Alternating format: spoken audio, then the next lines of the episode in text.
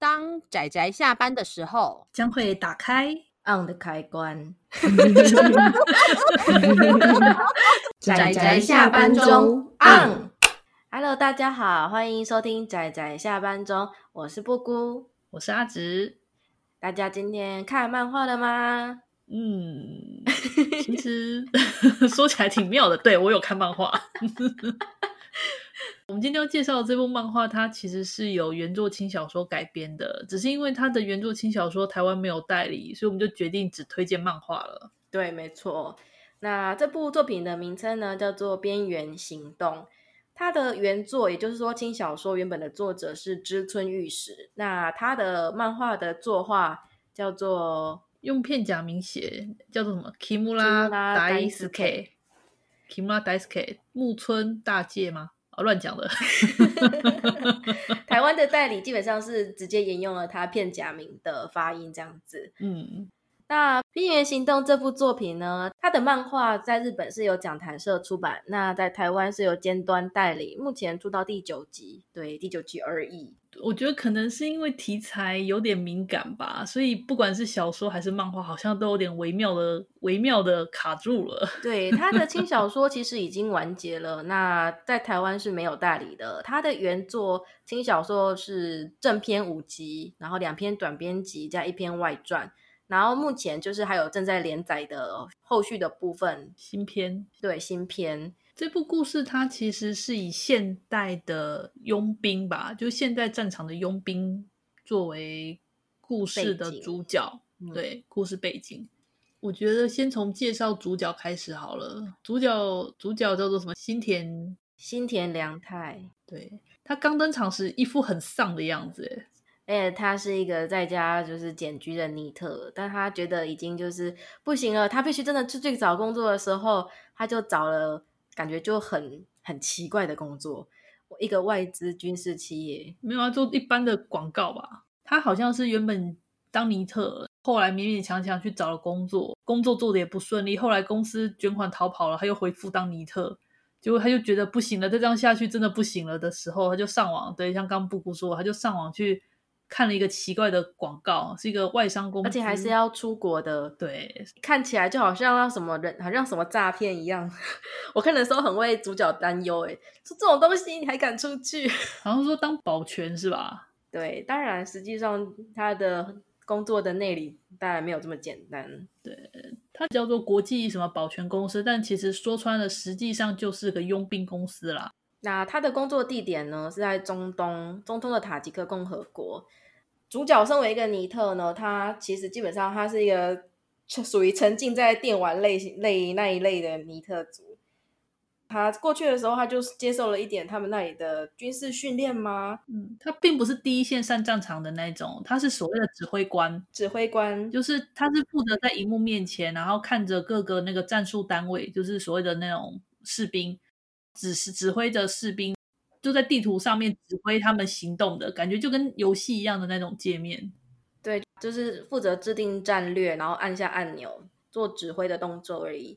那他在这样子的，就是职场中被称赞了，说他有不为人知的指挥才能。嗯，其实我觉得应该是游戏宅的那个开花结果吧。但他后来就发现说，实际上这不是他们不是在室内。就是说，他发现说，这实际上并不是他在室内按个按钮，像玩电玩那样子就结束的事情。嗯，实际上他每一个决定，然后他按的每一个按钮，都会有相对应的战斗人员下去战场上。因为他其实对他原本以为这只是测试，但后来没想到说，其实从一开始的测试就是实战。他所下的任何一个命令、任何一个指示，实际上都是有士兵去战场上。呃，应该说有佣兵吧，在然后去战场上对敌方进行杀害。那当他解决掉对方目标时，是真的就有人死掉。当他安全的待在就是室内的时候，实际上外头是有人就是献上他们的生命在战斗的。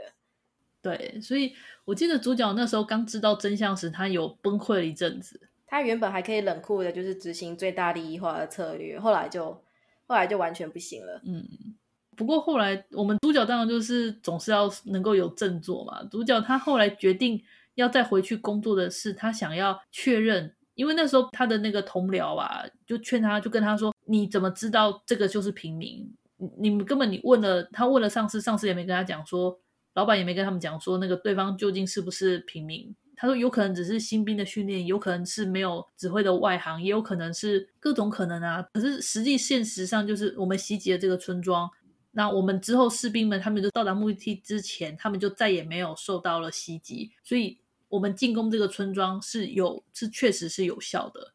对，所以后来男主角就决定说。他要回去职场，然后他要确认他究竟做了什么。他其实是为了要回去确认，所以他才回去职场的。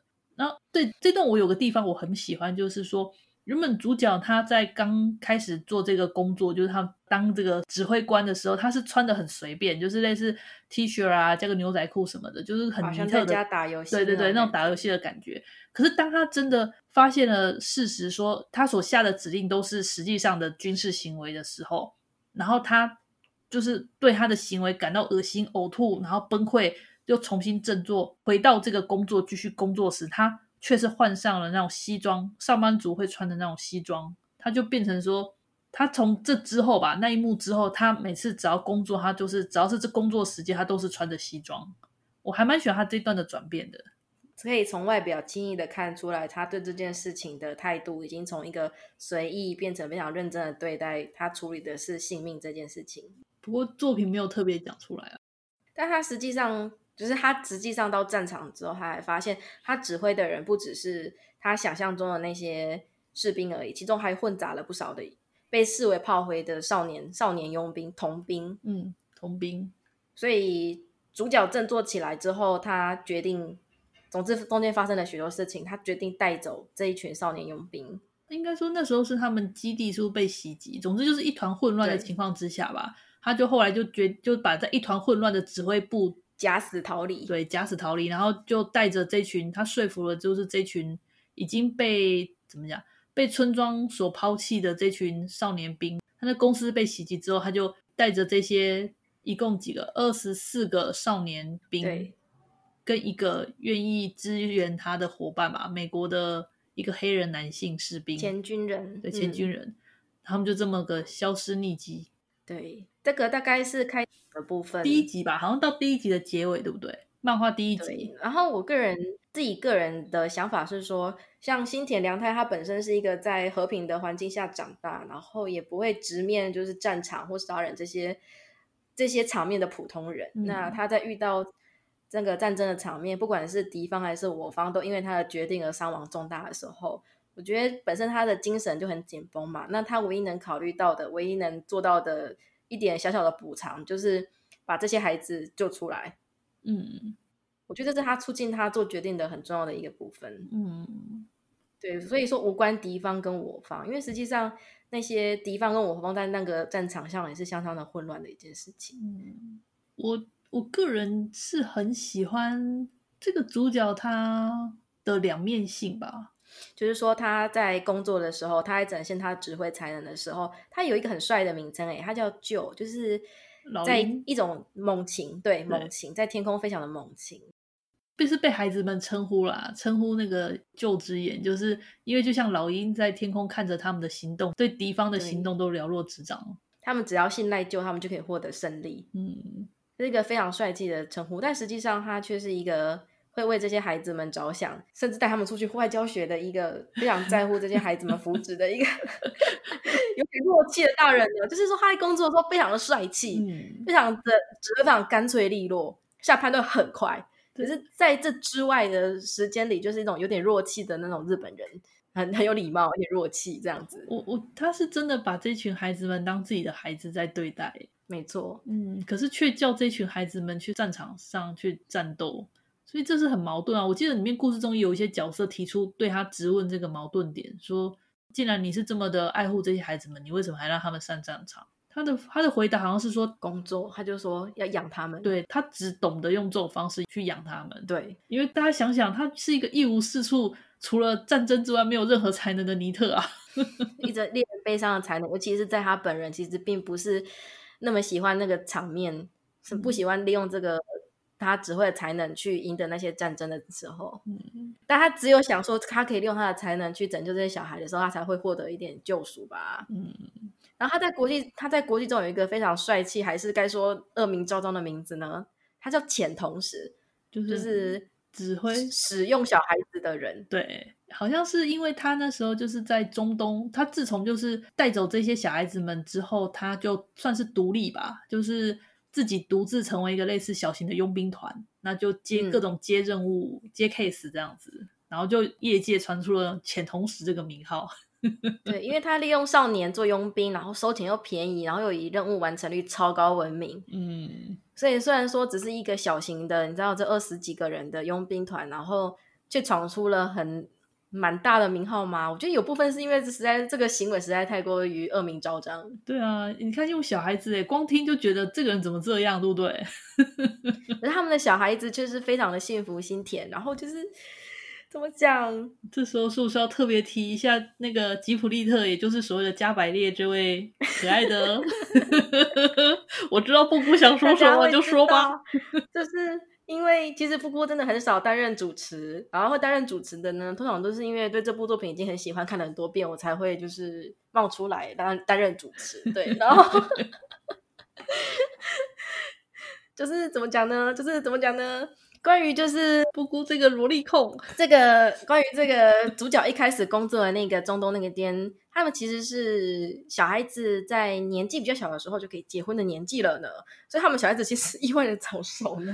然后 主角的部下有一位叫做刚刚阿芷有说叫加百列，或者翻译做吉普利尔，反正就是有一个十几岁的小萝莉，嗯，已经发誓要嫁给主角了。但是关于这点，其实我觉得还好。就最棒的，就是最棒的，就是主角新田真的是一心一意的要养孩子，好喜欢哦！对，我好喜欢哦。我觉得那种就你就看到那个加百列那种强烈的追求主角，但是呢，我们的主角就一副那种呃冒冷汗，对，糟糕，怎么倒退一步？就那种怎么讲？爸爸被女儿说我要嫁我要嫁给爸爸的时候，然后爸爸感到很困扰。可是我本人是很期待的哦，很期待、啊。虽然说，所以见状快出啊！我对他而言，他觉得未成年诶，这这 成年很快，很快就可以成年了，真的，真的，真的。故事的话，其实。他前半段真的也没有都很严肃啦，他从头到尾其实都是基调，他其实从头到尾都很严肃，对对对。然后他讲的处理的一些题材也都相当的令人笑不出来。可是跟加百列相关的画面都非常的搞笑，很可爱啊，很可爱。加百列真的是很可爱的孩子，可是。怎么讲呢？我自己本身在看的时候，我对于新田，就我其实还蛮担忧他的精神健康的嘛。就是我已经很投入故事到，我真的是发自内心的担忧他的精神健康。对的，布姑是那种一旦他真的对一部作品非常的着迷的时候，他就不会因为角色的各种反应而那种产生魔 A，而是而是会真的去担心那个角色他面对这些问题的时候的精神状况或生理状况。因为我就已经很喜欢他了，我我希望他获得幸福。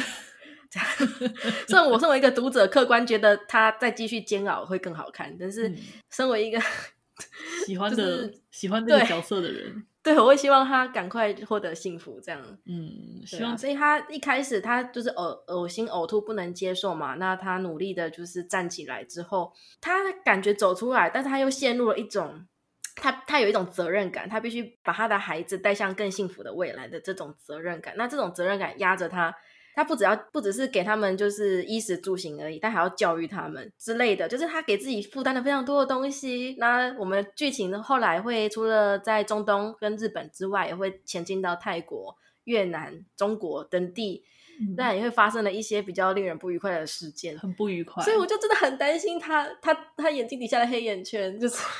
嗯，这个、我希望可以好好睡觉，真的。对，所以这部 作品它真的是军事，算是军事漫画吧，里面有很多的那种军事行动跟一些战争画面，也不是战争，就是。然后还有跟国际问题，它有描述许多国际问题以及国与国之间的政治角力。虽然说，我相信对如果有长期经营在就是国际政治这一块新闻的朋友，可能会觉得他讲的东西还算是相当前线。但我觉得，如果你是以一个就是轻小说或是漫画来读的话，它其实已经算是讲的相当多了，就是已经深入浅出，那讲的东西已经相当多了。嗯、然后也没有，我觉得实际上也不会有太多偏颇，嗯、因为它其实把重心放在孩子们的身上。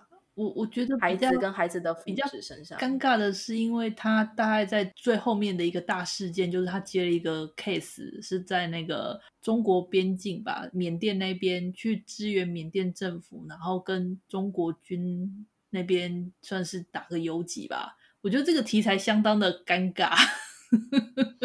对，所以基本上我们就只能期待。我们台湾的出版社代理正版了，真的，嗯、我真的必须这样讲。嗯，对，其他管道是不可能的。嗯，但是漫画，但是漫画啊，我觉得会不会是因为卖不好啊？总觉得尖端卡在第九集卡了好一阵子了。它前面出很快，然后前面卡了，后面第九就卡好几年呢。嗯，好吧，我还有支持他呢，我我那个实体书跟电子书都买了，我好支持他。我买了两次。我真的很喜欢这一部，而且就是我对于那个震惊剧情其实是非常可以接受，就是没有搞笑，全部震惊的话，我是接受度很高的。他让我看得很满。嗯，所以说对这种军事作品有兴趣的人物的话，我会还蛮推荐这一部的，因为他。不算太硬，他的军事行动并不算太硬，然后也算是比较容易接受，因为毕竟它并不是那种真正的硬核的军事漫画。那我觉得整体上，他对国际情势的判断也不会太过于偏颇。我觉得有些当然因为国籍的问题啦，所以有时候会有些偏颇的，就是有些作品会有些偏颇的情况。但我觉得这部在这方面已经减低到降到最低了。嗯，我自己的观感是这样子，是了解。嗯、好啦，这部《边缘行动》对于军事有兴趣的朋友，欢迎可以去找来看看。然后对年龄差有兴趣的朋友，也可以去找来看看。总觉得这好像是这部这次的录音的重点。不是，但是他真的让我看得很开心。少女的睡眼，请大家一定要去看看《少女的睡眼》是多么的，就是 美丽。好，那。这次我们的推荐大概就到这里，布姑强烈推荐这一部作品《边缘行动》是。那就谢谢大家的收听，我们下次再见，下次再见，拜拜。拜拜啊，上班，上班，我不要工作，下班了，回去回去工作喽。